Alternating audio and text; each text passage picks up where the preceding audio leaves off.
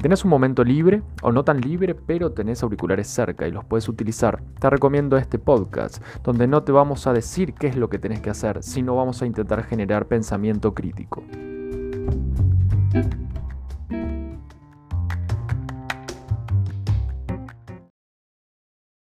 Hola a todos, ¿cómo andan?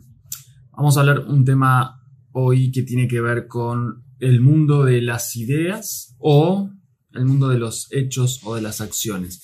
Primero, diferenciar que no es lo mismo eh, una idea a un acto. Muchas veces se piensa que, bueno, porque tengo la idea o porque tengo el pensamiento, si quieren, eh, el acto va por añadidura, ¿no? Es como una consecuencia de esa idea. Y esto no es así, una idea es algo vivo, una idea es algo que tiene eh, vitalidad, que tiene peso propio, que tiene justamente el caudal de energía necesaria como para crear. Un hecho es algo que ya está consumado y no hay una relación lógica directa entre tener una idea y hacerlo.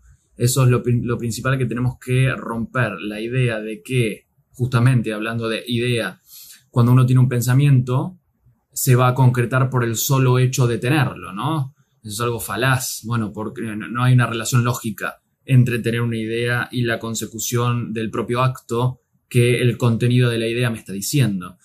Entonces, es importante entrar en observación de esto porque muchas veces nos pasa y más en la actualidad de que porque existe tal o cual pensamiento, bueno, se lleva a la práctica y se lleva al acto consecuentemente. Y esto no es así.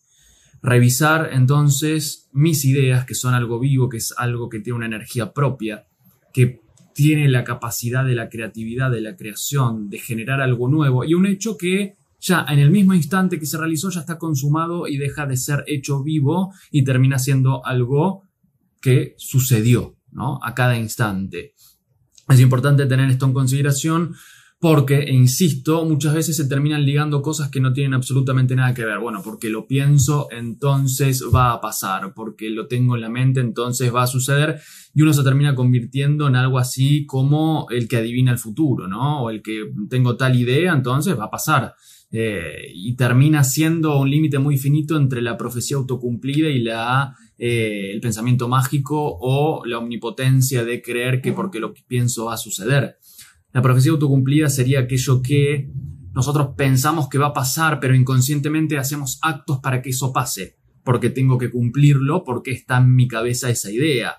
Termina siendo algo complejo, obviamente, como todo lo referente al mundo emocional o todo lo referente a la mente humana, pero detengámonos acá y observemos, bueno, a ver mis ideas, eh, esto vivo, esto que tiene esta energía, qué estoy haciendo con ellas, cómo ando con el tema de la profecía autocumplida, con respecto a este tipo de creencias. Bueno, vayamos por ahí hoy, video simple y sencillo para revisar estas cuestiones que a veces pasan inadvertidas. Si querés, si tenés ganas, déjame en los comentarios para ver si te gustó y si podés compartirlo para que le pueda llegar a más gente.